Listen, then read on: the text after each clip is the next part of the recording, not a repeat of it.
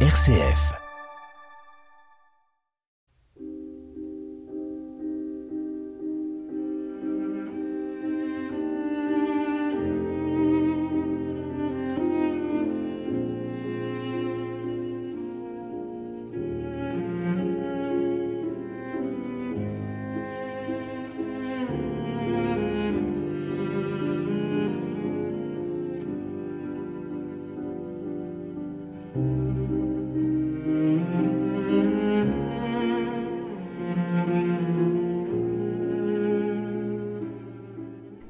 Le bel âge, c'est celui que fête cet été le Festival des musicales du Golfe, le Golfe du Morbihan bien sûr.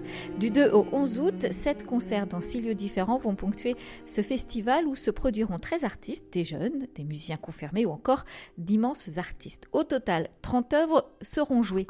Euh, bonjour Jean-Philippe Pariès. Bonjour Françoise et bonjour aux auditeurs de RCF. Alors, vous êtes euh, président des musicales du golf. Euh, dites-nous, 30 œuvres pour un 30e anniversaire, est-ce que c'est un hasard? Aussi étonnant que cela puisse paraître, c'est le fruit du hasard, mais parfois le hasard fait bien les choses. Alors, ce qui en revanche ne relève pas du hasard, c'est le choix que nous avons fait d'une programmation ouverte et exigeante pour fêter les 30 ans du festival, une programmation conforme à l'esprit de ce festival depuis sa création. Alors justement, rappelez-nous l'esprit et la philosophie de ce festival. Alors les musicales du Golf, c'est d'abord un festival insolite, unique en son genre, puisqu'il navigue entre terre et mer, autour et au cœur de cette petite mer, Morbihan en breton, au plus près des mélomanes. Ce n'est donc pas le public qui vient au festival, mais le festival qui va au public. Et c'est ensuite un festival qui allie des musiciens de haut vol, comme le regretté Nicolas Angelich, euh, Anne Kefelec, le trio Vanderer, Edgar Moreau, pour ne citer que les invités les plus récents, avec de jeunes talents prometteurs auxquels le festival offre une chambre d'écho comme ce fut le cas l'an passé avec Victor de Marquette, le jeune fils d'Henri de Marquette. Voilà, c'est cette alchimie particulière qui explique l'ancrage historique de ce festival dans le paysage musical breton et qui nous a permis d'atteindre ce bel âge. Alors, euh, Jean-Philippe Perriès, nous avons entendu en ouverture de cette émission un extrait d'une pièce de Gabriel Fauré qui s'intitule Après un rêve, euh, que l'on entendra au concert d'ouverture. C'est le 2 août à Baden. Il y aura aussi le même concert le 3 août à Sarzeau, avec aussi une pièce de Rita Stroll, une compositrice morbianaise peut-être euh, peu connue ou moins connue. Alors, connue et oubliée de son propre temps à la fin du 19e. Mais parler de Rita Stroll, c'est en fait revenir sur l'esprit de la programmation de cette édition anniversaire. J'ai souhaité une édition qui rende hommage à la musique française et mette plus particulièrement à l'honneur les compositrices françaises contemporaines des Ravel, Debussy et Fauré, injustement oubliées ou ignorées. Les œuvres de Rita Stroll, Mel Bonis, Augusta Holmes, Lily Boulanger, Clémence de Grandval, sont autant de découvertes que nous serons fiers et heureux de partager tout au long du festival. Et c'est d'ailleurs à une artiste, Juliette Turel, que j'ai confié le soin d'établir la programmation. Mais pour en revenir à Rita Stroll, elle a suscité de son temps l'admiration de ses collègues masculins et non des moindres, tels Camille Saint-Saëns ou Gabriel Fauré.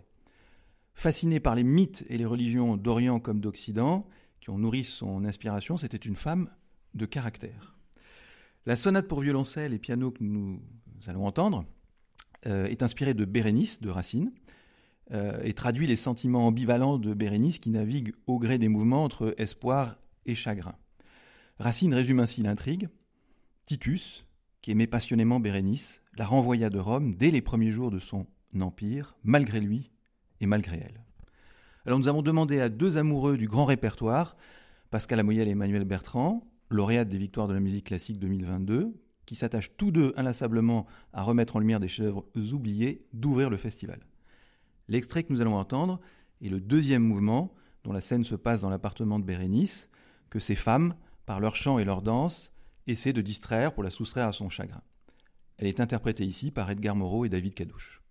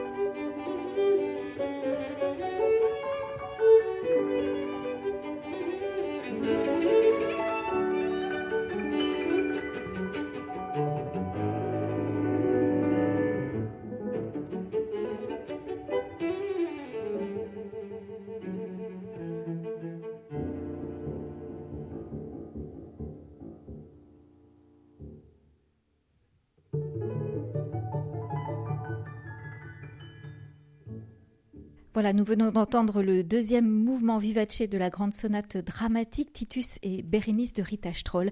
Euh, Jean-Philippe Perriès, je rappelle, vous êtes président du Festival des musicales du Golfe.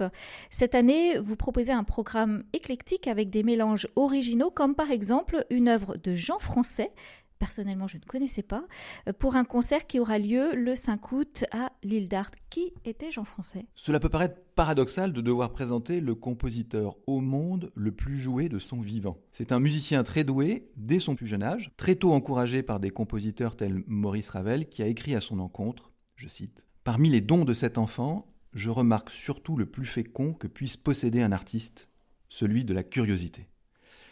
Et c'est un fait que Jean Français été, au travers de toutes ses compositions, un artiste complet, on dirait même sans doute aujourd'hui un artiste total.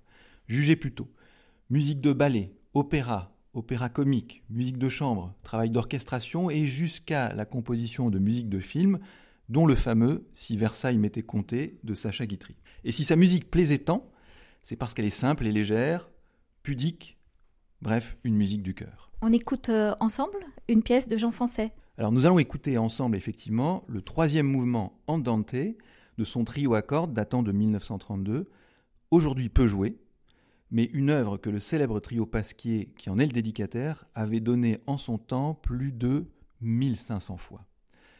Il est ici interprété par un trio exclusivement féminin, les.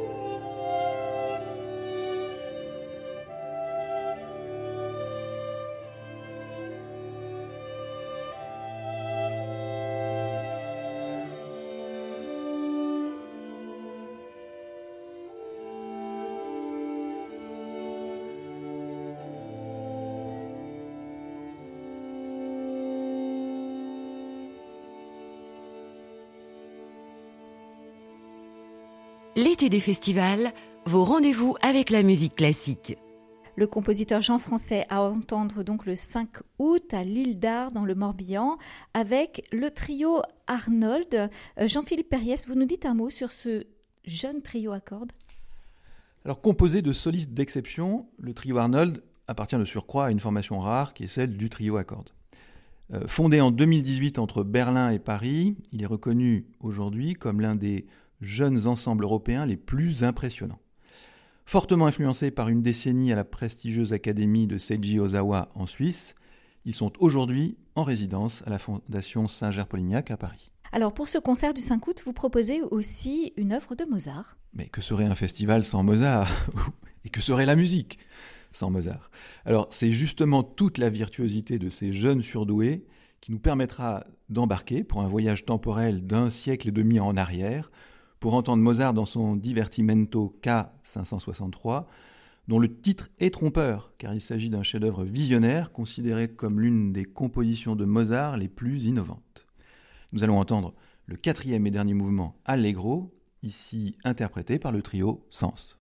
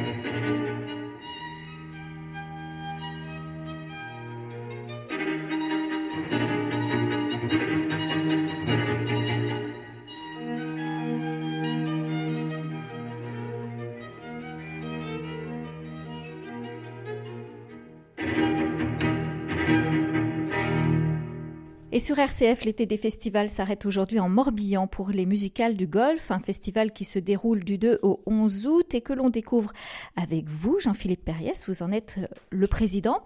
Le 7 août, vous proposez un concert exceptionnel, ce sera à Tex, un récital flûte et piano avec Juliette Hurel et Hélène Couvert.